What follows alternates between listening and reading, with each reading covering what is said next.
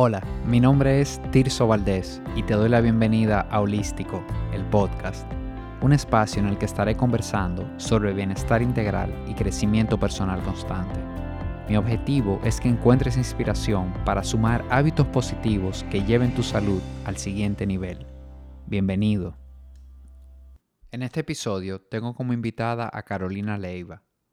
Algo que admiro muchísimo de Carolina es que mantiene en su vida una gran coherencia y una energía contagiosa en lo que se refiere a llevar una forma de vida que realmente apoye la salud y el bienestar integral. Para ella, la actividad física se ha convertido en una forma de vida y una verdadera pasión, incluso al punto de que hace ya algunos años tomó la decisión de dedicarse profesionalmente en un 100% a actividades relacionadas al mundo del fitness. Esta es una conversación que nos da perspectiva sobre por qué la actividad física es un pilar del bienestar y por qué es muy difícil alcanzar un verdadero estado de salud sin presencia de actividad física en tu vida. Sin más preámbulos, vayamos directo a la conversación. Tengo el honor de recibir en el día de hoy como invitada a Carolina Leiva, quien es running coach, life coach, emprendedora, speaker, pero sobre todo yo creo que Carolina es una atleta de verdad, una persona que me consta que vive muy de cerca lo que es el fitness y una vida saludablemente activa. Gracias, Caro, por haber aceptado la invitación y bienvenida a Holístico, el podcast. Yo feliz, Tirso, muy agradecida, me encanta eh, formar parte de este podcast. Eh, la verdad es que siempre me he sentido muy afín, eh, tengo mucha afinidad contigo, con el bienestar, con todo lo que tú estás haciendo y siento que estás aportando muchísimo a la sociedad y a nosotros como coaches. Así es que para mí es un honor estar aquí y compartir este momento contigo. Buenísimo, pues como te decía al principio, cuando hablamos ahorita backstage, ¿verdad? He estado grabando episodios, ya este, es el, este va a ser el número 16 y me he dado cuenta que sin proponérmelo he estado hablando de esos pilares del bienestar y llegó el momento en que dije, quizás no, he, no he hablado tanto de, ejercicio, de actividad física, que es el pilar que, que trabajo. Y desde que pensé en actividad física, pensé en ti como una persona con quien me gustaría tener esta conversación porque sé que eres, como dije al principio, es una persona súper, súper activa en, diría yo, casi todo lo que es fitness, porque si bien es cierto que muchísima gente te conoce como running coach, te veo montando bicicleta, te veo también levantando algo de pesas, te veo haciendo ejercicios funcionales, o sea, que eres bien, bastante completa en todo lo que, en todo lo que es fitness. Y quizás para marcar un punto de, partida, Caro, en, esta conversación, cuéntame un poquito de ese momento en que decidiste que te ibas a dedicar 100% a esto, 100% a, a todas estas disciplinas, diríamos, al fitness. Sí. Pues bien, te cuento, hace ya varios años, ya yo creo que hace unos 10 años aproximadamente, un poquito más, que entendí que la necesidad que el cuerpo humano está diseñado para estar en movimiento. Eh, de, pequeña, de pequeña, cuando te digo pequeña, es como por allá por los 17, 18, entre los 17 y los 21, 22 años más o menos. es una etapa donde uno se activa un poco. Eh, y para ese tiempo, pues a mí me gustaba mucho hacer eh, escalada de montaña, eh, salía y de repente eh, con, mis, con mis amigos, mis primos, mis hermanos, nos íbamos a andar en bicicleta y subíamos la montaña del Merendón, que está prácticamente como a 10 minutos de mi casa. Eh, en bici y también caminando y uno como que hacía un poquito de esas actividades. Ya... De tu casa, perdón, allá en, en, Honduras. En Honduras, sí. para que no se confundan, señores. Carolina es de Honduras, ¿eh? Yo creía que era dominicana hasta, bueno, cuando la conocí, luego me enteré, ella es de Honduras y por eso quizás no conocen esa montaña, pero... Sí, es como una cordillera, es la cordillera del Merendón. Y bueno, eh, mi país pues está rodeado de montañas, es muy montañoso y en la ciudad están súper cerca O sea, que cualquier entrenamiento y todo eso que uno hacía, para ese tiempo no, no teníamos como ese, esa estructura de entrenamiento. O sea, eso era que tú una tarde, quizá que tenías libre, o un sábado y domingo, agarrabas con, con los amigos y te ibas a subir montañas. Entonces, eh, por ahí. Luego pasó un buen tiempo que entre el trabajo, la universidad, el tiempo que ya uno, bueno, eh, la familia, el novio, y por ahí vienen como muchas otras cosas que se van eh, sumando y te van absorbiendo el tiempo de manera tal que ya va dejando uno como ese esa actividad, esa disciplina. Años después, eh, después de que nació mi hija, que ahora en la actualidad tiene 14 años, después de que ella nació, yo creo que yo retomé, me di cuenta que necesitaba ya definitivamente ponerme a realizar una actividad física constante. Y esta constancia cuesta. Entonces hay que trabajar mucho uno, la disciplina para poder mantenerse, para poder quedarse haciendo algo. Y no solamente es hacer una cosa, sino de repente a mí me gustaba hacer montaña en mi país, pero ya estando aquí, pues no tenía como la, la misma facilidad y comencé a hacer gimnasio. Eh, me gustó mucho. Yo hacía spinning, hacía entrenamiento. La bicicleta siempre me ha gustado. Eh, pero te digo, de esos entrenamientos que uno hace por, por, por paseo. Nada con una disciplina estructurada. Ya me puse con el gimnasio, a hacer un poquito de pesas, a hacer spinning, que me encantaba. Con el tiempo descubrí el mirador. Yo llegué aquí en el 2002. En ese momento yo iba al parque y trotaba un poquito. Eh, bueno, a veces hacía distancias y nunca sabía cuánto era. Pero luego nació la niña, me embaracé, nació la niña y yo solté un poquito el mirador, pero iba poco. No lo iba a hacer. Yo nunca sabía ni cuántos kilómetros yo había recorrido, por ejemplo. Eh, así como hoy en día hay muchos caminantes y hay muchas personas que comienzan y van, eh, ya luego que la niña nace, pues me quedo con, ese, con esa necesidad. El cuerpo me lo pedía. El cuerpo me lo pedía, yo lacté como año y medio más o menos y durante todo mi periodo de lactancia yo me mantenía súper activa, porque obviamente un muchachito de esa edad te absorbe, te pone, te mueve. Eso te mueve como cualquier ejercicio del mundo. Em, pero sí ya decidí quizá dos años después de su nacimiento, decidí ponerme ya eh, fielmente a realizar el deporte, a ir al parque por lo menos tres veces a la semana, a entrenar en el gimnasio por lo menos tres veces en la semana. Y ya me fui nuevamente adaptando, mi cuerpo se volvió a adaptar al ejercicio. En el momento después de la lactancia había cogido mucho peso. Eh, yo tenía por lo menos 20, 25 libras de más o 30 libras de más por ahí. Mm, las cogí en ese periodo, eh, por eso también quizás fue más fácil bajar el peso, porque no era un peso adquirido durante tantos años, sino fue poco. Por eso a veces yo le digo a las personas cercanas, no nos damos cuenta en dos o tres meses cuánto peso hemos cogido, hemos tomado mucho peso, pero en un año uno se da cuenta. En un año, cuando tú vienes a pensar si tú has cogido cuatro libras, cinco libras al mes, estamos hablando de que eh, te, va, te va sumando y que ya la ropa tú cada vez la vas comprando más grande, más grande, más grande. Entonces yo le digo, desde que te deje desde que te apriete un vestido o desde que te apriete un pantalón, no lo compre, no compre, ponte a, revisar lo que estás comiendo o a revisar el tipo de ejercicio que estás haciendo. Y bueno, por ahí con los años me fui formando eh, también con, yo estaba trabajando en la empresa privada, trabajaba en la parte financiera durante 12 años.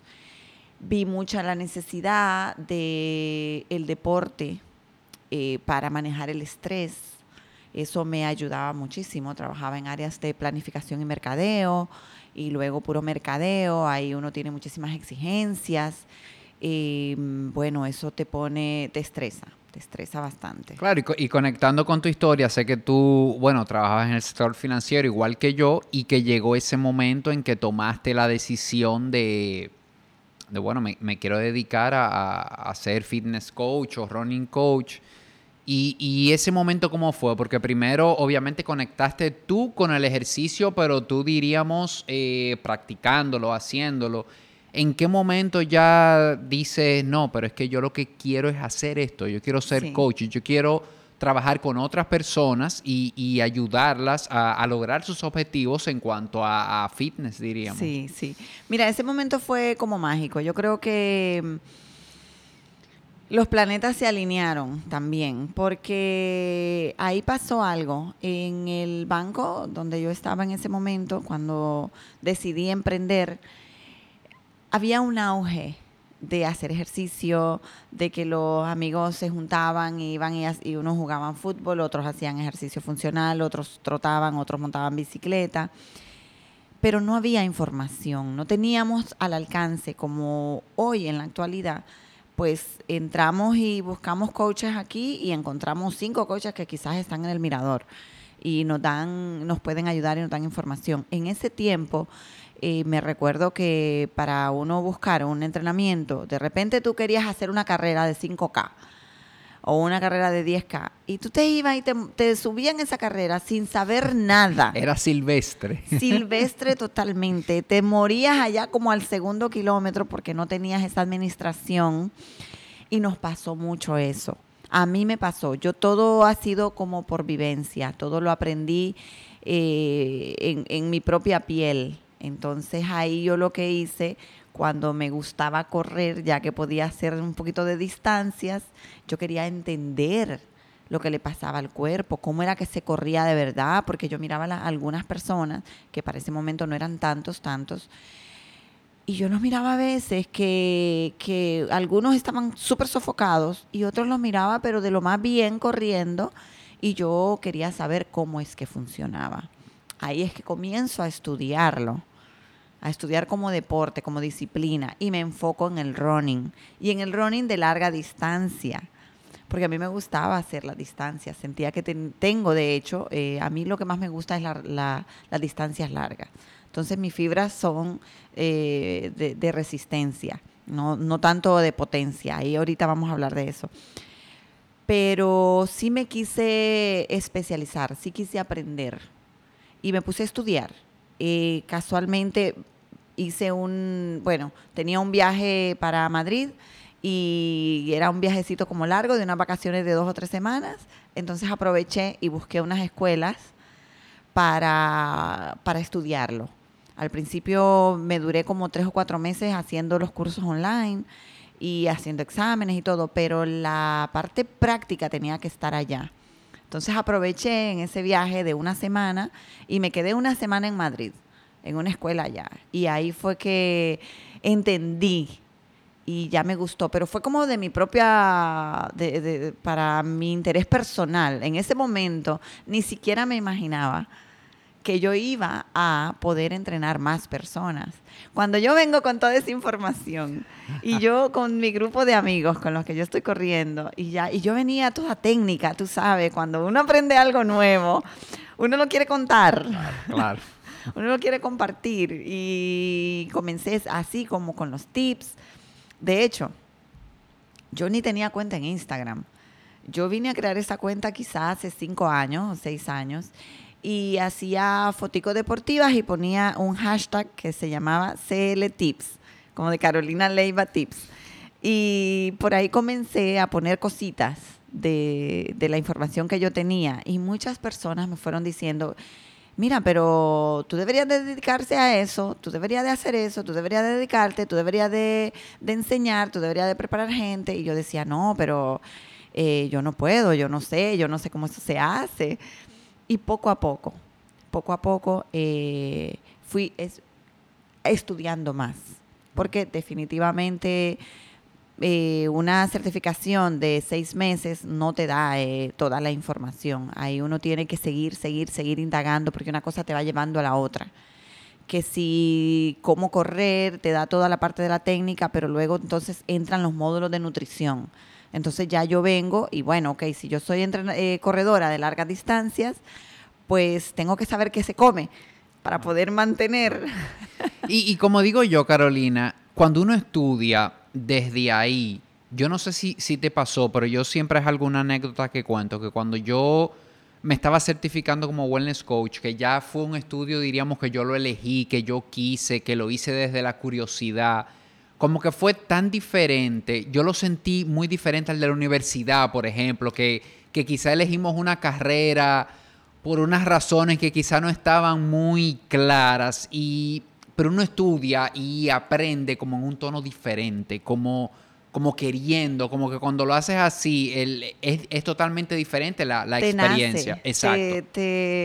mira, a mí me apasionó y, me encantó el tema, me encantó aprender, me apasioné tanto y me apasionaba compartir, porque otra cosa es eso. Eh, hay muchas personas que pueden aprender muchísimo y saber muchísimo, pero no comparten. Primero por falta de habilidades porque yo siento que también hasta eh, para eso uno se puede preparar, para compartir la información, para enseñarle al otro. Tú puedes ser, tú puedes conocer de todo y ser un experto y no poderlo transmitir. Entonces, a mí eso como que me salía, me brotaba por los poros. y, también hay gente que quizás no le interesa, hay gente que, simplemente quiere aprender para él, quizás, para no, no, para, no para transmitir, ¿verdad?, esos conocimientos. y bueno, nada. Sí, eh, también existe eso, que no, no les interesa cómo dejarlo, cómo sacarlo. Pero a mí sí me gustaba.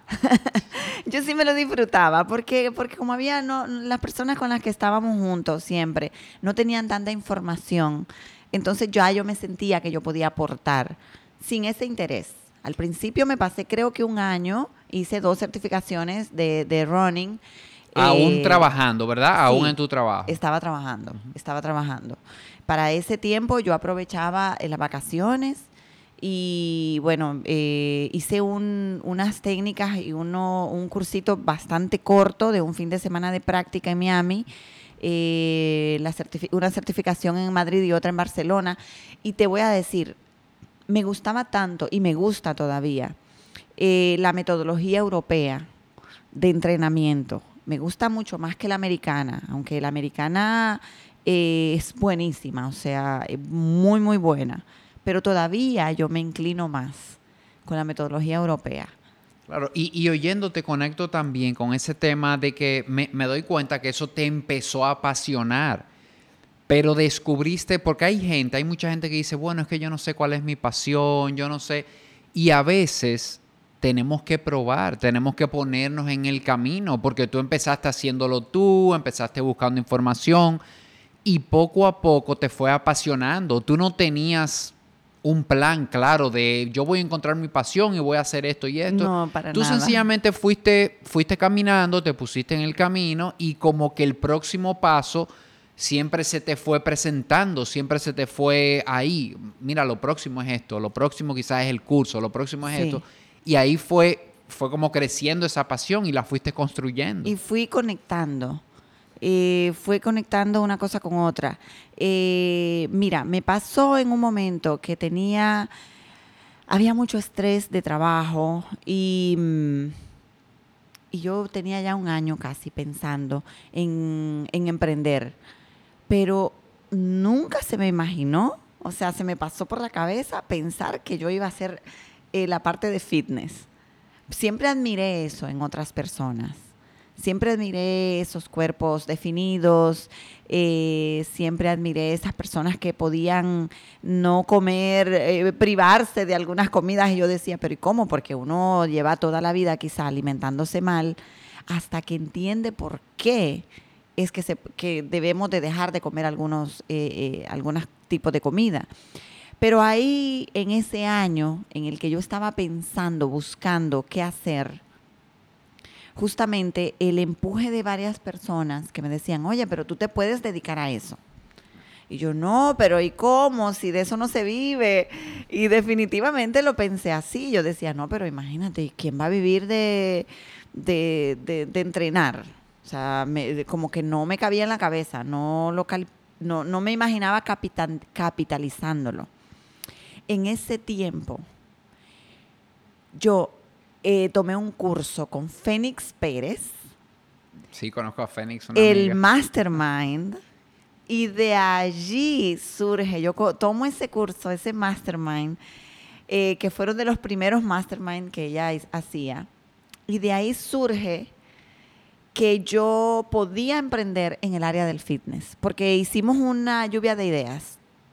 Todos queríamos, todos los de ese grupo queríamos emprender o de alguna manera hacer ese cursito, hacer ese taller y encontrar algo que hacer, algo aunque sea adicional. Así que tú te quedarás en una empresa, pero hacer otra cosa. Y mira, de ahí surge y nace la idea. Y después, de, de hecho, nace la marca, nace la idea, nace el nombre.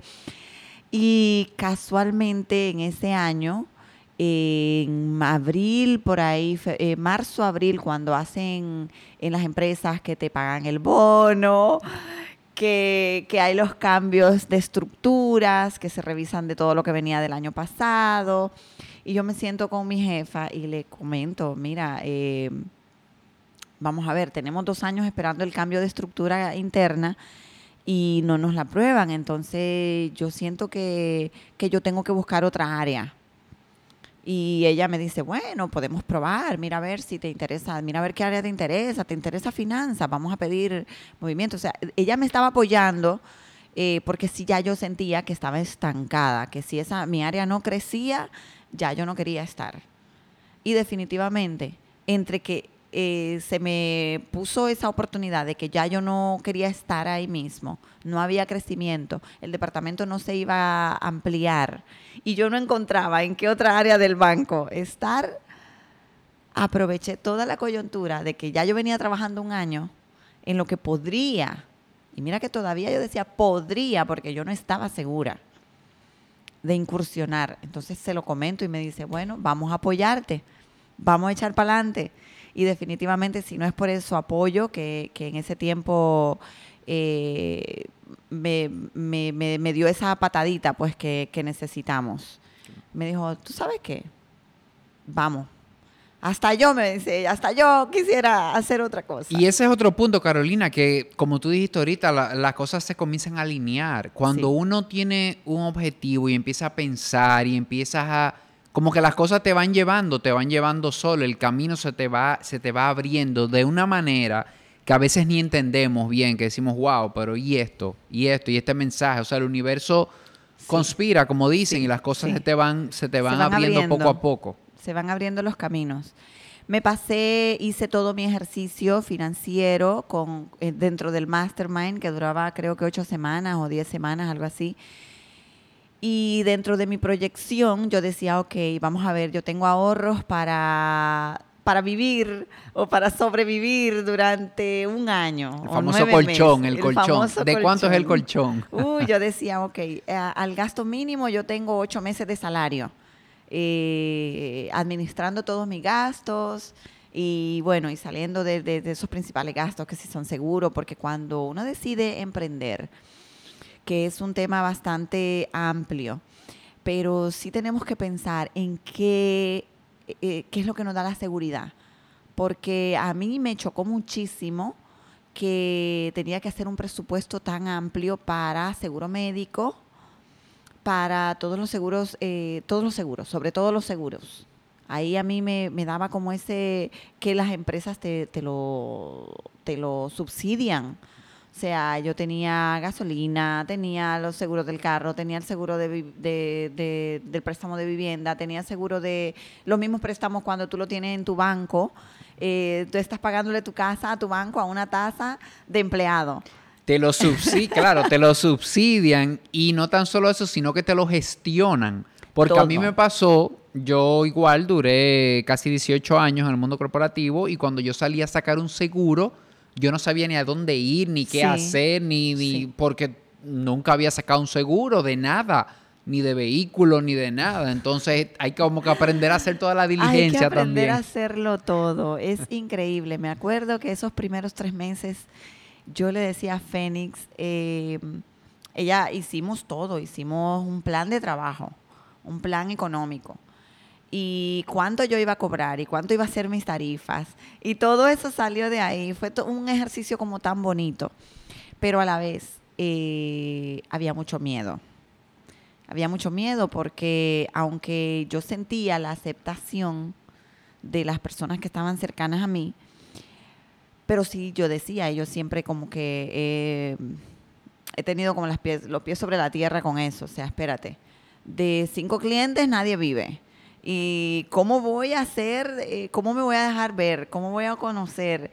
Entonces ahí también, aparte de ese plan económico, el plan de mercadeo, el plan de esto, y, y, se fue como gestionando todo, pero fue muy bonita la experiencia. Eso duró más o menos tres meses y te puedo decir que a pesar de yo tener una proyección de un año para yo estarme ganando lo que yo me ganaba en la empresa, para sorpresa mía, a los seis meses, no, a los ocho meses, ya yo estaba facturando.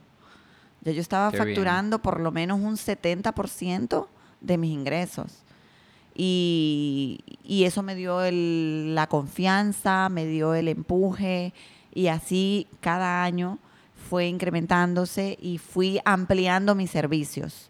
Porque ya hay también eh, al principio me comencé a trabajar con eh, la parte corporativa, bienestar corporativo totalmente. Eso fue mi foco, porque miraba que en las empresas, que fue mi ejemplo, que fue lo que, por eso es que digo, yo todo lo he vivido, todo esto lo he pasado yo, entonces sentía que llevarle ese bienestar a las empresas que no lo tenían todavía. Y todavía hay muchas empresas que no tienen esas unidades sí, era una necesidad. de bienestar. Y en ese tiempo cuando nosotros nos juntábamos y hacíamos deporte juntos, todo fluye.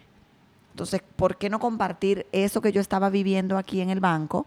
¿Por qué no compartirlo con más empresas? Y por ahí me fui, por el mundo corporativo, que hasta la fecha, bueno, eh, hasta antes del COVID, digamos, eh, tuvimos muchas, eh, teníamos muchas empresas y muchos grupos corporativos físicamente, con distintos deportes. Actualmente solamente lo estamos haciendo online. Ya algunas empresas sí se están activando para hacerlo de manera física, pero muy reducidos los números de personas. Pero sí fue una etapa muy bonita. Me tomó como un año eh, ya adaptarme a que esto iba a ser. Sí, es normal. Yo creo que esa transición y a veces hasta poco encuentro que, que, te tardó, porque la verdad cuando uno tiene tantos años acostumbrado a los 15 y los 30, como decimos aquí, que, que, llega ese reto de que, bueno, eres tú y depende de ti y depende de tú salir a buscar clientes, de personas que confíen en tu trabajo, de esa preparación.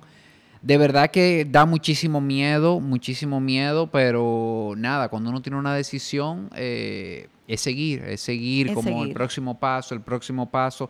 Y cuando uno pone todo en papel, que el plan de mercadeo, que se ve todo muy grande, pero eh, es entender que es paso a paso y que te, va, te va a tomar tiempo y que, y que vuelves a comenzar en cierto sentido, ¿verdad? Sí, sí, sí, es un buen comienzo y sobre todo el, el, el, el qué dejar. Para mí era, es y siempre ha sido importante, y se lo digo a mis chicos en mis clases, Em, es importante saber qué tú vas a dejar, cuál es tu legado.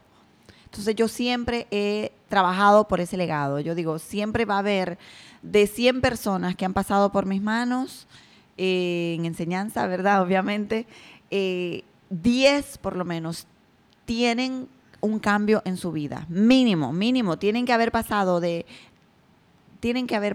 Hay un, hay un 10% de, de las personas que tienen que haber hecho un cambio que haberse ganado un cambio después de aprender, de trabajar con el deporte, de entender la necesidad de hacer deporte, la necesidad de mantenerse no solamente eh, haciendo, no, no, es por verse bien. Claro, e, es, algo que siempre digo y ahí sé que es algo que coincido contigo porque lo he leído en tu contenido.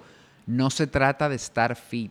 No. Si ese es un objetivo que tú tienes, buenísimo. O sea, eh, muy bien que te quieras ver bien, que quieras estar tonificado, pero... Te puedes montar por ahí. Claro, te puedes montar por ahí, pero cuando hablamos de los verdaderos quizás beneficios de la actividad física, yo diría que estar fit no está ni en el top 5, no entra ni siquiera en el top 5. Hay tantas, tantas cosas que, que, nuestro cuerpo depende de esa actividad física que, wow. Y, y precisamente eso, eso quería preguntarte, Carolina. Para Carolina Leiva, ¿qué es la actividad física y cómo dirías tú que ha impactado tu vida en lo personal? Mira, yo siempre he pensado, bueno, quizá lo vine a pensar ya con, un poquito más de madurez, ¿verdad? Porque en esos tiempos cuando te digo que hacía los ejercicios uno ni siquiera sabía por qué los hacía.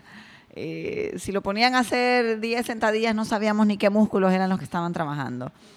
Pero sí entiendo y he entendido que el cuerpo humano está diseñado para estar en movimiento. Definitivamente el sedentarismo es una enfermedad. Entonces, eh, la realización de cualquier tipo de ejercicio, cualquier movimiento que implique eh, gasto calórico, que implique mm, eh, movimientos específicos, que no solamente sea moverte a barrer y a trapear el piso, que no sea mm, caerle atrás a los muchachos, eso es un buen ejercicio realmente. Pero sí, la actividad física para mí es bienestar.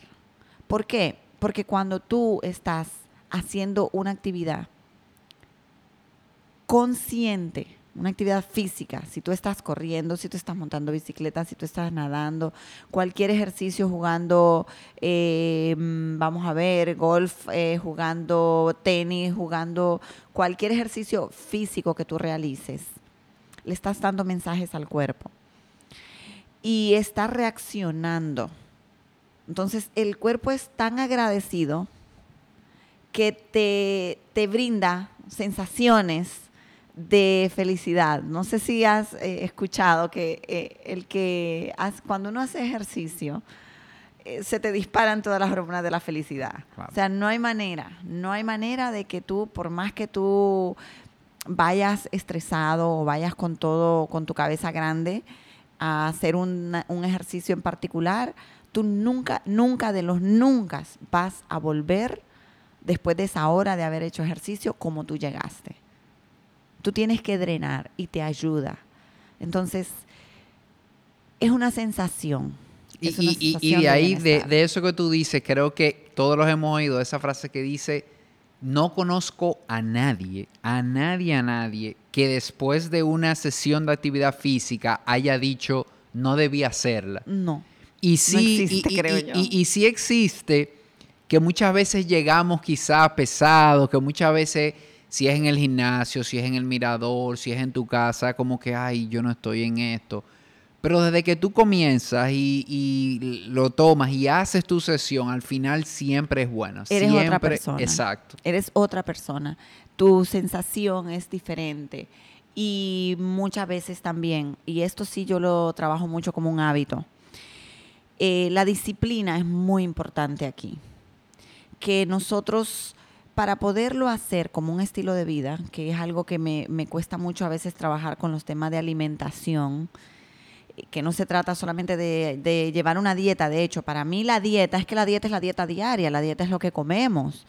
Entonces, no es una dieta estructurada de. Se ha distorsionado ese, eh, la palabra dieta, porque ya dieta es algo para el peso. Automáticamente pensamos que para el peso. Y control, y te comienza a trabajar en la mente en restricción. O sea, se te prenden todas las luces de restricción, y desde que a ti te quitan algo, de eso es de lo que tú te antojas. claro. Entonces, con el ejercicio es igual. De repente, eh, tenemos que trabajar primero en la formación de hábitos primero, yo hace poquito estaba haciendo un ejercicio con los chicos eh, de, a los que yo le doy clase de colegio. Eh, hicimos una rutina de creación de hábitos y los puse a hacer ejercicio todas las mañanas como hábito. Así fuese que desde que te tires de la cama, yo le decía, usted se tira de la cama al piso y hace tres pechadas, cinco push-ups, cinco sentadillas, no tiene que durar cinco minutos haciéndolo, pero todos los días, todos los días, todos los días. Después tú te levantas y tú arreglas tu cama y tú haces todo lo que tú eh, tienes que hacer el hábito, el hábito, el hábito. Y eso se hace diario, diario, diario, hasta que llega un momento que el cuerpo te lo pide. Sale solo. Sale solo. El cuerpo te lo pide. Ya no es cuestión de que, ay, hoy no tengo ganas. Es verdad. Hay un día que uno está cansado, pero también ahí entra tu inteligencia emocional y conocer tu cuerpo. También ahí tú dices, bueno, ok, no puedo estar 30 eh, días al mes forzándome porque un día te va a gotear, o sea, un día te va a decir, espérate, te, soy yo que te voy a parar. Entonces ahí está esa inteligencia de aprender a conocer nuestro cuerpo y hacer esos descansos. El sueño es muy importante para mantenernos en bienestar, eh, sobre todo para asimilar esa actividad física porque podemos, mira, muchas veces, y eso creo que lo he escuchado muchísimo de los entrenadores, que te dicen, tú puedes hacer el ejercicio, tú puedes comer bien, pero si tú no duermes, si tú no descansas, todo se derrumba. Tu cuerpo está estresado. Entonces ese cortisol no te permite eh, hacer mejorar no te permite. A mí me gusta mucho decir que el sueño es el multiplicador de los demás hábitos, sobre todo de la alimentación y de la actividad física, porque tú puedes estar comiendo muy bien, tú puedes estar haciendo tu actividad física, pero necesitas el descanso. Es como también hemos oído decir, el músculo no crece en el gimnasio. el músculo no crece en el mirador, es en la cama que crece de noche. Exactamente. Ahí es que tu cuerpo asimila ese trabajo que hiciste se asimila de noche. Vamos a decir que en el día tú estás escribiendo, pero el archivo se salva, es de noche. Así es. Si tú no duermes, tú trabajaste el día entero, pero el archivo no, se va a salvar. No, Eso no va a quedar. Estresa y, te, y, el cuerpo, aunque tú digas no, pero eh, ¿estrés de qué tendré yo? No, el cuerpo se estresa. Claro. Y el cuerpo un día grita y un día te dice, no puedo más. Claro, y el estrés es como ese vaso que tenemos dentro, esa, eh, esa respuesta al estrés que se va llenando, se va llenando y va acumulando y vamos funcionando, pero llega el día en que una gota lo derrama, Y, y, bueno, puede venir eh, ansiedad, pueden venir un sinnúmero de cosas que, que a veces ni, ni, ni sabemos y ya cada vez leo más que los mismos doctores, los médicos siguen diciendo que un 85-90% de las condiciones eh, de salud vienen generadas por estrés, por alguna forma de estrés. Y la falta de sueño eh, es muy importante ahí, eso hay que trabajarlo definitivamente.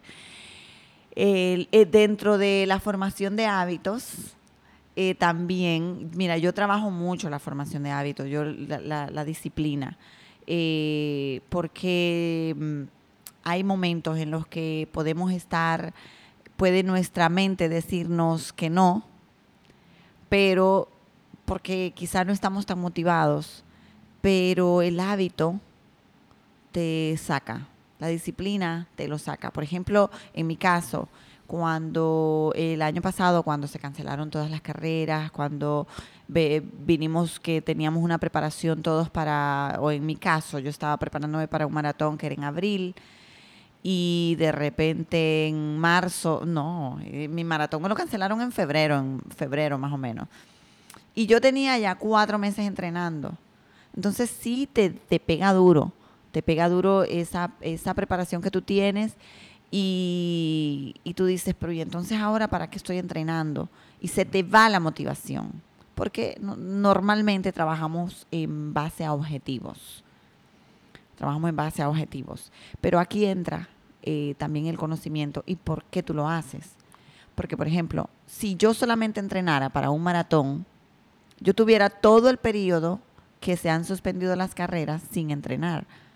Porque si no hay carreras y yo nada más entreno para las carreras, dejo de entrenar. Y cuando vuelvan a, abrirse las carreras, vuelvo a entrenar. Pero esto no funciona así. El hábito o el estilo de vida saludable que incluyen los deportes te lleva por disciplina. Entonces, no es verdad que yo iba a entrenar con la misma intensidad para un maratón que iba a ser en los siguientes dos meses a entrenar para mantenerme. Y una de las cosas que cuando se restringió todo, cuando ya hasta te, prohibían ir a los parques y todo, yo peleaba tanto por eso, porque yo decía, es que nos están eh, tapando la boca para que no hablemos, nos están eh, agarrando, poniéndonos guantes en las manos para atarnos y lo que deberían nos llenan toda la ciudad de letreros que dicen eh, mascarilla y guantes, mascarilla y guantes, alcohol, mascarilla y guantes, pero no nos están diciendo, aliméntate bien, No nos están dando eh, recomendaciones de, de qué tipo de ejercicios incluso se podían hacer o si solamente era caminar. Sin embargo, yo me sentía frustrada. Y yo explotaba esas redes al principio, explotaba mi, mi cuenta y decía, señores, no se queden en la casa. Yo recuerdo, yo, recuerdo. Y a mí me, me, me, llamaban, me llamaban y me decían, mira, es fulana, irresponsable. Y de todo decía yo, no, es que el encierro, y mucha gente está bien, cerraron los gimnasios, yo entendí que habían protocolos que seguir, pero todos los espacios abiertos para mí eran una oportunidad. Y, y, lo, y se clausuró, claro, tampoco había tanta información. Hemos seguido normas que nos han mandado, pero para mí era frustrante. Y yo decía, no, eh, comparte, mira, eh, Heidi, eh, de Heidi Paniagua, y, mm, y bueno, varias, varias de las personas aquí del fitness se volcaron a pasar informaciones y decir, ah, que si el té de cúrcuma, que si el jengibre, que si la alimentación, que coman esto, coman lo otro. Yo me, me glorificaba cada vez que yo miraba eso y lo reposteaba. Yo decía, ustedes están viendo, es que tenemos que hacer ejercicio, es que tenemos que comer bien pero eso no se dice. No, y la parte, caro, de hacernos responsables también, como que el, el tema de la salud y del bienestar eh, empieza a hacer sentido cuando nos hacemos responsables, porque sí ponte la mascarilla, ponte el alcohol, como digo yo, ponte la vacuna, porque eso, eso ayuda, eso suma también, pero hay otras cosas que tú debes hacer. Por ti. Hay otras cosas por ti y, y cosas que realmente, si viene el virus, vas a poder pasarla, o sea, vas a poder sobrepasarlo. Sí. Cuando estamos en salud, cuando nos, no, cuando estamos en salud física y emocional, eh, definitivamente creo yo que cualquier enfermedad, cualquier virus, eh, te va a atacar en menor eh, cantidad, Pro, claro. proporción. Porque la mayoría de las personas que hemos estado, que ya hemos pasado el virus, pero que nos dedicamos, que hacíamos deporte, de los que yo conozco, la mayoría lo pasamos bien. Sí, algunos porque tenemos, han tenido complicaciones diferentes, y definitivamente eh, cualquier enfermedad sí te puede afectar, ¿eh? O sea, si es una persona asmática, obviamente eh, te va a afectar mucho más. Si tenías problemas de, de diabetes, si tenías problemas eh, respiratorios de cualquier tipo, te iba a afectar más, pero igual te afecta una gripe. O sea, te afecta cualquier, un dengue, te afecta de todo pero responsabilizarnos a mantenernos nosotros, a cuidarnos nosotros, haciendo los protocolos, cumpliendo los protocolos, pero también pensando en qué, en cómo vamos a aportar a nuestro cuerpo. Claro. Y eso es muy, muy importante. Hacerlo por conocimiento, por decisión. Mira, yo siempre digo, que ya tú lo decidiste, ¿cuándo tú lo vas a decidir? Es la, la decisión. Si te pueden te podemos bomba bombardear de información, pero si tú no decidiste comenzar, si tú no decidiste hacer un cambio, si tú no decidiste salir de tu puerta e ir a caminar al mirador o a cualquier ah. parque que tú tengas cerca, nadie te va a sacar. Y, y tener una razón de peso e importante para ti, para uh -huh. hacerlo. Uh -huh. Porque yo, eh, es algo que, que yo recomiendo muchísimo. Mira, antes de tú decidir apuntarte a un gimnasio, salir a correr, hacer ejercicio, cualquier tipo de ejercicio que vayas a hacer, ponle un propósito. Sí. O sea, escribe por para qué vas a hacer eso, por qué, qué tipo de persona vas a ser cuando lo estés haciendo. O sea, ¿por qué yo voy a hacer esto? Porque tú lo dijiste claro ahorita y, y, y se ve la fuerza de voluntad y la motivación no son suficientes en mm. bienestar. Porque no todos los días, señores, ni Carolina Leiva todos los días está motivada a ir a correr. Hay días que Carolina no quiere ir a correr. No, Entonces, y le pido permiso. Hoy, claro. hoy, una pierna le pedía permiso a la otra para correr. Es lo que te digo. Entonces, si, si, si Carolina va a depender de su motivación siempre para realizar su sesión de actividad física, ya perdió de entrada. Ya de entrada perdió. Entonces, por eso es construir el hábito. Entonces, ¿Qué es lo interesante de definir ese por qué y ese para qué? Uh -huh. Que cuando la motivación no esté, Carolina va a conectar con ese propósito. No, espérate, es que yo estoy persiguiendo esto, es que yo ya dije que soy este tipo de persona. Correcto. Ya ahí la motivación y la fuerza de voluntad se van a un segundo plano, ya tú tienes una, una razón más importante que eso. Y ese, ese propósito es lo que te va a servir de gasolina en ese momento para tú hacer esa sesión de, de- actividad física. Cuando la motivación no funciona, está la disciplina. Y para tener disciplina tenemos que tener, tenemos que formar los hábitos. O sea, y también ah, aquí hay otra cosa, el compromiso que tengamos con nosotros mismos. Yo tengo un compromiso no solamente de ir a correr un maratón, es que mi compromiso es mantenerme saludable. Y si para estar saludable yo tengo que, oye, es como eh, a- eh, en adición a, yo voy a correr un maratón, porque yo tengo en mis planes en el 2021 que voy a hacer un maratón. Pero en adición a eso, para yo correr este maratón de manera saludable, yo voy a aprender a comer mejor, me voy a alimentar mejor, voy a descansar mejor. Entonces, todo eh, te, te va formando, va siendo como ese, va, es un engranaje. ¿Y para qué tú estás corriendo un maratón?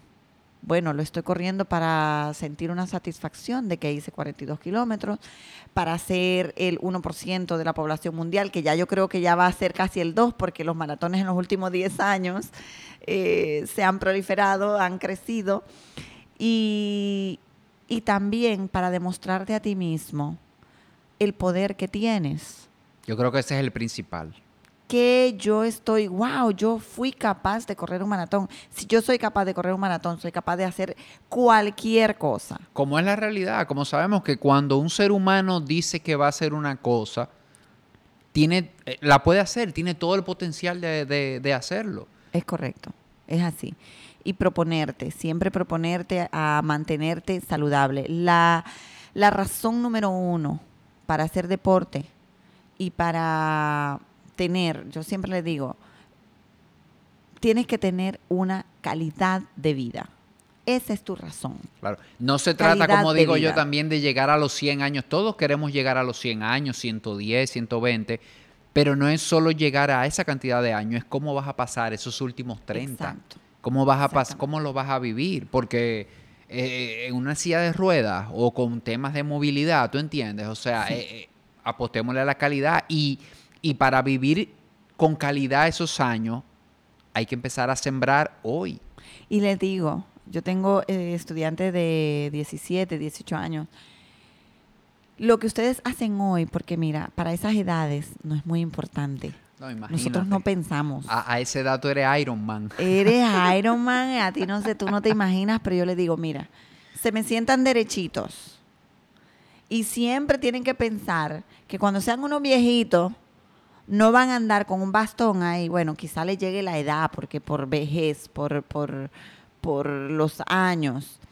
Pero tú sabes lo bien que se ve una persona de 60, de 70 años, derechitos, derechitos que juegan con sus nietos. Y se los digo, y le digo a muchos de mis atletas, es que lo importante aquí es que tú tengas una calidad de vida, que tú no andes con todos esos achaques que a veces por falta de movilidad te cohibes hasta de cargar a tu nieto, que tú no puedes eh, hacer diferentes actividades que tú quisieras, que tú no puedes, eh, eh, hacia los 70 años es que tú te pudiste comprar el Ferrari o el Porsche.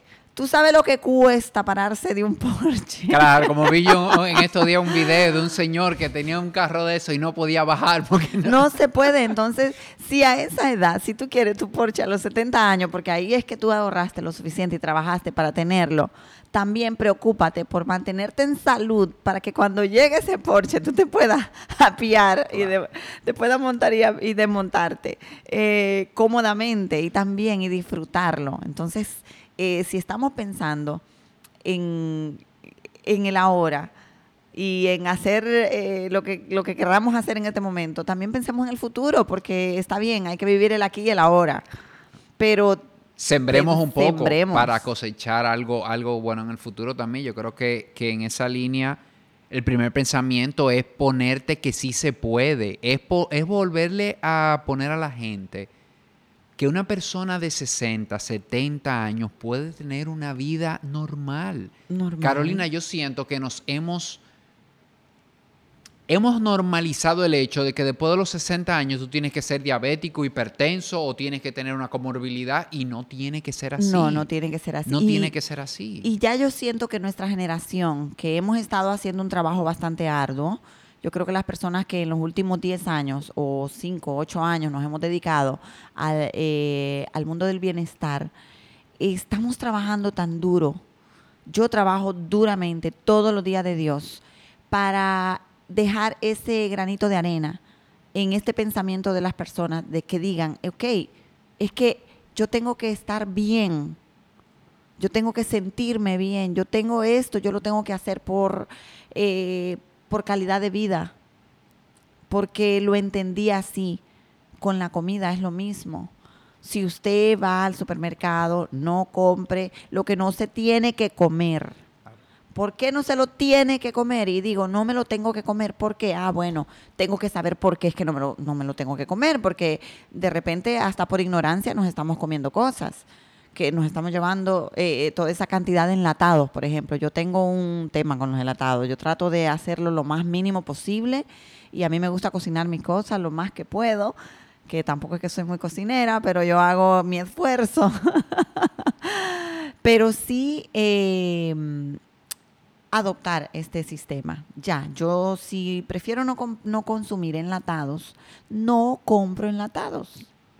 Si yo sé que el azúcar me está haciendo un daño, no compro azúcar. Y ese es un tema, el tema del azúcar, que pudiéramos hacer eh, cinco episodios de eso, porque la verdad que es a todo, Carolina, que le están poniendo azúcar. Todo a todo, todo. todo. Y, y no- y son cosas que a veces las compramos y, y la gente sigue pensando que el azúcar que comes es en un postre y te dicen es que yo no como postre. No, es que no está en los postres solamente, Sí. es que está en todo, en todo lo que tú compras en el supermercado. Es que la descomposición también del, del alimento, por ejemplo, yo escuché tu podcast con con eh, Jennifer. eh, Jennifer Lewis. con Jennifer Lewis. Me encantó y le invito al que nos escuche hoy que vaya y busque ese podcast, que, que no sé qué número es. No me acuerdo qué episodio es, pero lo van a encontrar. Lo van a Eh, encontrar. se lo puedo poner en las notas de este episodio. Ese, ese episodio me encantó tanto porque mm, ella explica muy claramente eh, eh, parte de la descomposición también, de que nosotros, de los alimentos, de que nosotros a veces eh, no, no conocemos que el hecho de comerte un pan, eh, ¿cómo le dicen aquí? El pan blanco, pan, Un pan blanco. eh, como plan- pan de agua. El hecho de comerte un pan de agua. No, pero yo no le estoy poniendo nada. O sea, pero ese pan no tiene azúcar. Pero la descomposición de esa harina procesada Claro. es como que es es casi Pero igual. el, el integral, Carolina, el inte- que la gente, no, yo estoy comiendo pan, Pan integral, integral. como que eso es el maná del cielo que están comiendo y, la verdad, no son eh, alimentos saludables. No, tenemos que, que conocer que no que el trigo, la cantidad de glucosa, de, de glucosa que tiene al- la descomposición, cómo funciona todo esto. Entonces, cuando ya sí entendemos que no debemos consumir un producto, porque primero es entender por qué no. Y esa es una tareita que hay que ponerse a leer, hay que estudiar, hay que escuchar. Y una vez que ya nosotros lo entendemos, no lo compres. Se hace mucho más fácil, la verdad. Se hace mucho más fácil, no lo compres, porque ya no te va... Es más, cada vez que, que, que se te aparezca por encima, tú simplemente te vas a preguntar, espérate, vamos a ver.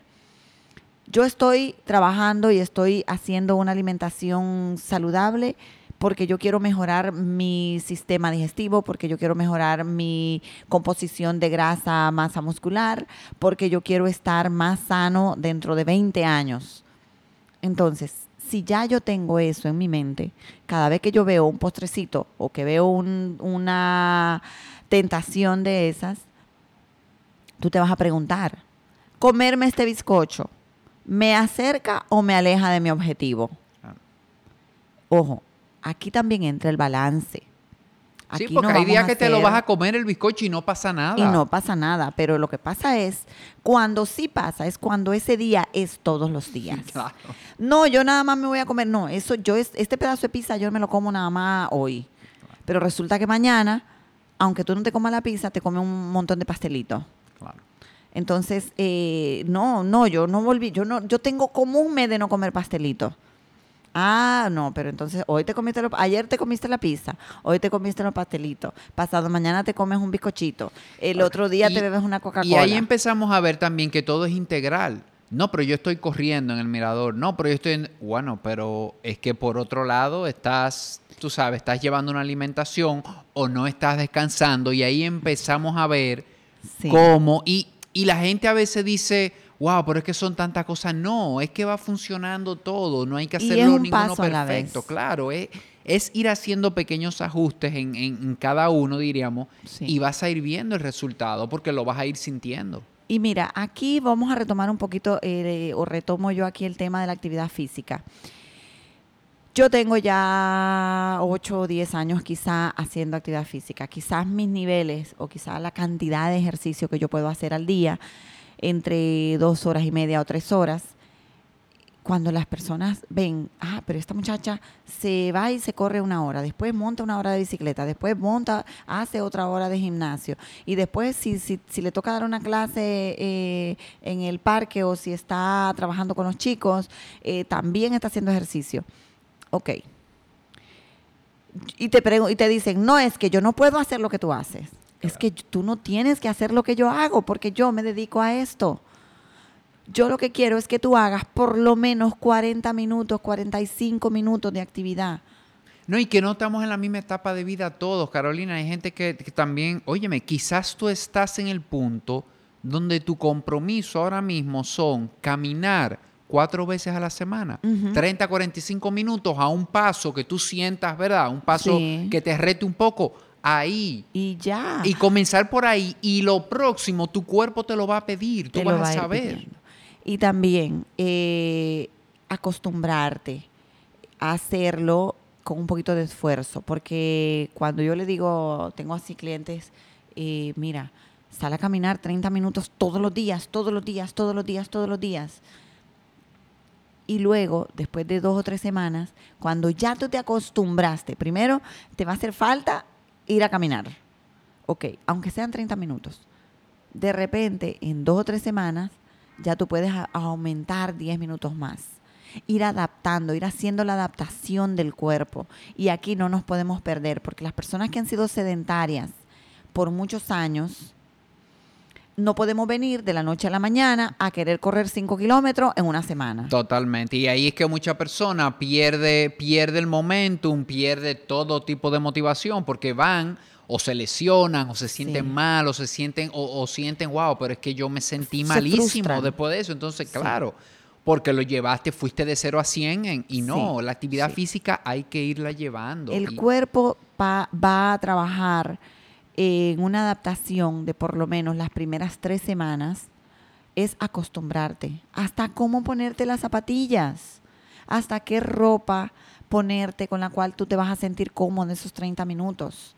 Entonces, ir aprendiendo, ir aprendiendo y cada día, eh, cada semana, tú te vas a ir sintiendo un poco más cómodo. Ya a los tres, cuatro semanas que ya tú estás acostumbrado, entonces ahí ya tú puedes incrementar y vas incrementándole un 10% por semana. Un 10%. Nosotros los corredores, por ejemplo, eh, a nivel de kilómetro, digamos, si estamos haciendo 80, 70, 80 kilómetros en una semana, la siguiente semana, el incremento del fondo de la siguiente semana va a ser no más de un 10 o 15%. No es que en esta semana yo hice 80 y la otra voy a hacer 100, así como de la nada. O de 40 paso a 80. O sea, nunca doblarlo, nunca doblar tanto ese tiempo. Eh, igual con la alimentación, irlo sacando de a poquito y saber que si tú te vas a hacer ejercicio para una hora, hasta que comer, hasta cuando tú llegas a tu casa y dices, contrale, qué bien yo me sentí ahora que yo hice este, esta hora de ejercicio, le di este bienestar al cuerpo. Vale la pena que yo me beba esta Coca-Cola. y que tú te preguntes en serio y vale la pena que yo que yo lo dañe así. Mi cuerpo no se merece eso. Ya yo le di como esta esta vibra, le di esta energía para yo venirlo ahora, porque después de que le metes esa Coca-Cola o le metes un jugo dulce, tú estás matando todo lo que tú hiciste.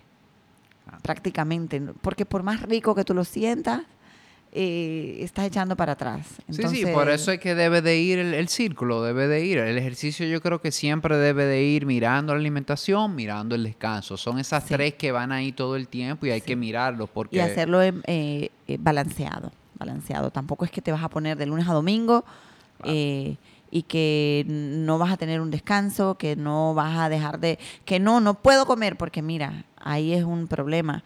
Eso de cuando tú dices, no, yo no puedo comer tal cosa tú vas evitándolo y va a llegar un momento que ya no te hace falta. Y la otra cosa muy importante con relación a la alimentación es, ya estamos, cuando nos hemos concientizado, cuando estamos totalmente conscientes de lo que debemos darle a nuestro cuerpo, hay un momento en el que tú decidiste que ya, que por más que te guste ese, ese, ese dulcito de un chocolate con leche, de un sneaker, por ejemplo, yo comía mucho chocolate. A mí toda la vida me ha gustado el chocolate. Y obviamente me gustaba el chocolate dulce. Yo siempre usaba, a mí no me encantaba mucho los sneakers, ni, así, pero me gustaba con leche, el chocolate con leche. Y llegó un momento que cuando yo entendí toda la cantidad de azúcar que tenía, nunca o sea, nunca se me olvida el día que a mí me sentó una persona a, explicarme lo que le pasaba a mi cuerpo cuando consumía azúcar, que cuando a mí me, daba antojo de comerme un chocolate, yo nada más me acordaba de todo eso y me comía mi chocolatico amargo porque no voy a dejar de... E, e, es, lo que te digo, tenemos nuestro talón de Aquiles y a mí me encanta el chocolate y yo me como mi chocolate amargo. Pero, pero lo entendiste y fue el ejemplo que pusimos ahorita, porque la gente, eh, el que te conoce físicamente, tú eres, tú estás súper en forma, tú dices, bueno, pero, pero ella se puede comer cualquier chocolate, pero es que no se trata solo del peso, es que esto no se trata solo de que porque yo estoy flaco, pues, no, se trata de qué le estoy poniendo a mi cuerpo, qué gasolina le estoy poniendo, si ya yo sé la cantidad de azúcar, no solamente eh, eh, el daño no es el peso nada más, es todas mis funciones interiores. Entonces, yo me como mi chocolate al 80%, tranquilo, que lo disfruto, aprendo a comer y, y, y, bien, aunque estoy en forma, o sea, que no es solamente... Los que están flacos también deben mirar su, su la calidad de su alimentación. Y sobre todo, eh, estar flaco no es estar saludable. Claro. Estar muy flaco tampoco es estar saludable. Muchas personas están muy delgadas y, no tienen, por ejemplo, esa masa muscular que necesitamos, que en la vejez es sumamente importantísima, que después de los 40, 45 años ganar un gramo de músculo nos cuesta un mundo. Entonces, eh, ahí es que tenemos que pensar. Claro, yo, y, lo dije en un episodio anterior, vi que la, sarcopenia, que es la pérdida de músculo, empieza a los 40. O sea, de los 40 para adelante vas a empezar a perder. O sea, que para contrarrestar ese proceso que va a venir natural, tienes que, que ponerle. Y precisamente eso era una pregunta que yo tenía para ti hoy. Porque no hay ejercicio perfecto, diríamos. El ejercicio tiene, tiene que hacer una combinación y así lo te, veo a ti, te veo en tus redes y veo que si bien es cierto que tú corres mucho, eh, montas bicicleta, haces mucho cardio, diríamos, también combina con resistencia. Sí. Que, que es algo que, que también debemos hacernos conscientes. Y a mí me pasó que yo estaba muy en mi zona cómoda de salir a correr un poquito, a caminar, y estaba descuidando esos ejercicios de resistencia que son importantes, esa crecer ese músculo. Mira, justamente eh, eso lo converso mucho con los corredores eh, y, con los ciclistas que me dicen, ah, pero tú sí le metes peso, tú sí vas al gimnasio y le metes peso pesado, y uno no necesita tanto, porque entonces eso te pone más pesado. Y yo digo, mira, em, nunca vamos a ganar tanto músculo. O sea, hay que, hay que suplementarse mucho para tú crecer ese músculo así grande. Sin embargo, para correr, tú necesitas músculos fuertes, fortalecidos, no necesariamente músculos grandes. El músculo para estar fortalecido no tiene que ser aquel gran músculo. Porque aquí tú lo que necesitas es que sean las fibras que estén bien saludables y con eso tú vas a durar en resistencia. Para, por ejemplo, para mí que soy maratonista, yo trabajo, le meto peso pesado porque yo necesito tener mi músculo tan saludable, tan fuerte, que me aguante 42 kilómetros. Que me aguante un entrenamiento de cuatro meses metiéndole 100 kilómetros semanales. Que me responda. Que no, me les, que no se me lesione. Entonces, para eso necesito los ejercicios de fuerza. Antes no se trabajaba mucho ese tema y le teníamos miedo porque pensábamos que nos íbamos a poner así eh, muy fuertes y que eso nos iba a quitar velocidad. No te niego, y esto sí lo aclaro, eh, nosotros que hacemos mucho cardio, si estamos comenzando con ejercicio de fuerza, de peso, en un gimnasio, al principio, cuando este rompimiento de fibras musculares llega, obviamente se pone hinchadito y uno se siente más pesado pero eso es hasta la adaptación de las fibras. Claro, no es que va a seguir creciendo, creciendo así él se hincha. O sea, tú te sientes grande y grueso porque estás hinchadito, porque las fibras musculares se están adaptando. Ellas también tienen que aprender porque no lo estábamos haciendo. Entonces, eh, sí, es necesario el fortalecimiento muscular la ganancia de músculo está en el trabajo de las pesas. Claro, yo y, eso últimamente yo mismo me, he puesto a eso, a hacer ejercicio de resistencia que, que, me sacan un poco de mi, de mi, de mi zona cómoda porque yo me voy más por el cardio, pero es entender eso, que es bueno combinar incluso ponerle una tercera pata a esa mesa, Caro, de flexibilidad también, de, hacer un poquito de yoga o de pilates o, de, estiramiento, algunos ejercicios de estiramiento. Yo recomiendo siempre cada, por lo menos, mira, yo saco una hora, una hora que a veces sí creo que es hasta poco, una hora a la semana y agarro un video y me pongo a hacer unos ejercicios de flexibilidad. Una hora, que eso es solamente flexibilidad y hago mis estiramientos que duro, a mí me gusta mucho hacerlos con unos videos de yoga. Eh, no soy tan flexible realmente, pero con esos videos de yoga yo me he logrado mantener mi cuerpo en movimiento. Porque eh, ser corredor, yo primero soy corredora antes que ciclista, pero en verdad amo la bicicleta. No, yo te estoy viendo, tú le estás metiendo unos kilómetros a la bici. Sí, porque como en esto de que no había muchos maratones, yo no, no dejé de entrenar eh, al 100%, simplemente me quedé en mantenimiento en la corrida y le dediqué más tiempo a la bicicleta. Pero en este sentido, como al hacer tanto cardio, el músculo pues se va quemando. Entonces yo tengo que trabajar las pesas del gimnasio para contrarrestar esa pérdida. O sea, es un balance. Aquí tenemos que jugar y hacer diferente. Y tú sabes, el fortalecimiento tampoco tiene que ser con tanto peso. A mí porque también me gusta, pero hay muchos ejercicios de resistencia con bandas elásticas. No, y tú también realizas eh, cardio a unos niveles que no es todo el mundo. O sea, tú ya entrenas a unos niveles ya, tú sabes, bien, bien exigentes. O sea, pero la persona yo creo que, la recomendación final en cuanto a esto es que trates de combinar, de, que tus sesiones sean combinadas y la resistencia, como tú dices, no tiene que ser en un gimnasio con, con alto peso, puede ser con bandas en tu casa, puede ser con ejercicios funcionales quizás.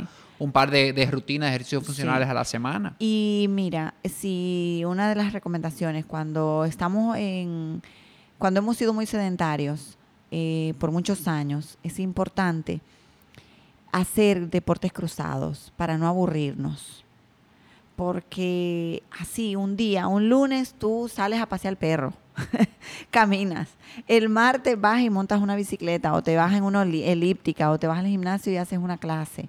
El miércoles tú haces otra cosita. O sea, eh, lo importante es como mm, ponerlo divertido. Claro. Y no, y te sirve a ti para experimentar cosas y darte cuenta si hay una de esas que es la que de verdad te gusta y quizá quieres empezar a hacerlo más frecuentemente y más formalmente y más organizadamente, quizás con un coach, quizás, oye, me, me está gustando esto de correr, déjame buscar a... Sí. Entonces puedes ir conociendo diferentes cosas. O sea que ese me parece buenísimo de que al principio pruebes diferentes Pruebes cosas a- ver qué puede funcionar para ti. Importante también que tengas un buena, una buena guía, un buen guía, porque todos los deportes, si no lo hacemos correctamente, vamos a tender a lesionarnos. Entonces, si vas a montar bicicleta, eh, sería bueno, no solamente, bueno, eh, la bicicleta no solamente dar pedales, es que tienes que estar bien posicionado en el sillín, en los manubrios. Tienes que para poderte sentir cómodo y poder hacer el ejercicio correcto. Si vas a correr, también tener un buen un calzado adecuado, tener una pisada adecuada. Y todo eso uno, por más que lo lea del, del cuadernito, del internet, no es lo mismo cuando estás físicamente con alguien o que alguien te, Que alguien te vea, grabe, te alguien te vea, vea. o te o hasta te programe las cargas, porque de repente, mira, nosotros que trabajamos con programación en una aplicación, eh, hoy justamente tenía una clienta eh, nueva de, de carrera que me dice, yo hoy siento, ella estaba acostumbrada a ir al parque y hacer 10, 12, 15 kilómetros todos los días, pero me dijo, yo siento que no avanzo. Y le digo, contrale, pero tú estás haciendo muchísimos kilómetros. Pero me siento igualita, no, no cambio velocidad, siento que no avanzo, estoy estancada. Y tiene ya toda la pandemia ah, eh, corriendo y corriendo mucho. Y hoy, que comenzó esta semana, eh, ella que estaba acostumbrada a hacer 10 y 12 kilómetros, yo le puse 8. Y cuando ella terminó me dice, yo siento que no hice nada. y le digo yo, ay, pero qué bien. Dale esa oportunidad al cuerpo de también no sentir que todos los días lo estás forzando. Entonces hay un día que es suavecito y eso lo manejamos los coaches. O sea, hay un día, por ejemplo, yo le puse, bueno, hoy eran 8 kilómetros eh, suavecitos. Mañana le va a tocar hacer un entrenamiento como que también 8 o 10 kilómetros, pero con cambio de ritmo. Porque también ahí, si ella me dice, estoy muy lenta, eh, quiero mejorar mi velocidad, entonces tienes que aprender a hacer ejercicios. Y que no todas las sesiones, Caro, tú tienes que terminar muerto, porque la gente cree que si no terminó acostado, tirado en el piso, no, No hizo, hizo nada. nada. Y no, hay algunas sesiones que quizás te van a dejar, pero hay veces que tú terminas tu sesión y, está, y te sientes bien. Y estás Hay bien. días de recovery. Hay días de recuperación activa, que le llamamos nosotros los coaches. Si hoy tú entrenaste cambio de velocidades, si hoy tú hiciste esfuerzos extremos, al día siguiente tú vas a hacer un ejercicio de baja intensidad, Vas a ir más suave, claro. aeróbico, de manera tal de que no solamente sea la adaptación del cuerpo, sino del corazón, sino que también tu ritmo cardíaco aprenda a trabajar. Pero eso eh, eh, la computadora no lo sabe. Si no hay una persona que te chequee esa información, que tú puedas eh, tener el acceso, después de hay, un, hay cantidad de relojes ahora que te miden el ritmo cardíaco en entrenamiento y esa es una información súper valiosa y con esas que nosotros trabajamos esas cargas.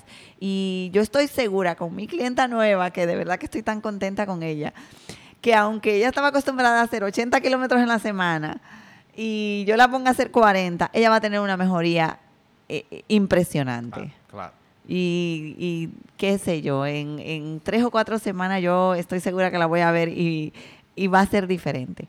Pero Bueno. es así, tenemos que dejarnos guiar por profesionales de las áreas que nosotros decidamos, definitivamente, con guía. Buenísimo. Bueno, Caro, a mí me ha encantado esta conversación. Yo tengo, tengo una pregunta más para ti, pero antes de, de hacértela, todo el que quiera tener contacto contigo, eh, bueno, pueden ir al Instagram de Carolina, ¿verdad? Que es arroba Carolina Leiva underscore coach, Correcto, ¿verdad? sí. Ahí pueden ver todo tu contenido, ahí están todos tus contactos también. No sé si hay algún otro lugar al que puedan ir. Bueno, ahí yo tengo ahí mi correo electrónico, tengo mi teléfono, eh, mm, también están los accesos a la página web eh, y nada, para ahí comparto contenido, eh, me gusta me gusta que lean y que me escriban, pero a veces somos tan visuales Claro. que nada, si la foto está bonita, tú entras. Si la foto no está bonita, no entra. Eh, pero eso es parte del mercadeo y definitivamente es interesante el comportamiento de, de nosotros los seres humanos. Pero sí, eh, cualquier duda, cualquier pregunta también me la pueden hacer aquí por el, por el, por el mensajería directa o me pueden escribir si quieren entrenarse para un maratón. Definitivamente es una de las carreras más hermosas que hay. Correr es de lo más chulo.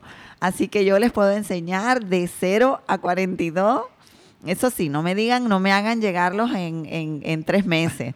Para entrenar para un maratón, por lo menos se dura un año. Es un proceso, es un, proceso, así es que vayan, sigan a señores, coméntenle sobre este episodio, déjenles saber qué, qué, les pareció a ustedes sobre este episodio. Y ya la pregunta final que te tengo, Caro, es ¿cuál es tu definición de bienestar? ¿Qué es bienestar para Carolina Leiva? Wow, mira, como su palabra lo dice, es estar bien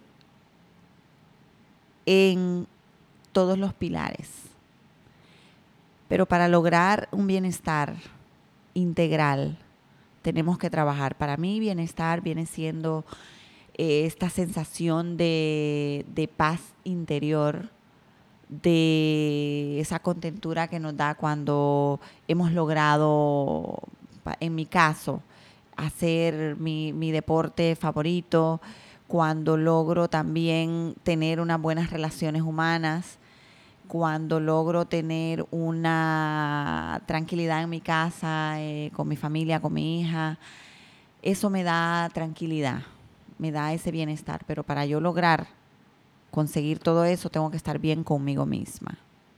Y estar bien conmigo misma lo resumo en buscar un balance en mi vida, en, en mi vida social, en mi aspecto social, en mi aspecto físico y en mi aspecto de la nutrición Aquí yo trabajo de manera de mantener balances. No soy extremista, no me voy al extremo y eso me mantiene eh, cómoda, en paz, en tranquilidad y así estoy bien. Buenísimo. Bueno, Caro, gracias de verdad por, por haber aceptado la invitación y hasta la próxima. Un fuerte abrazo.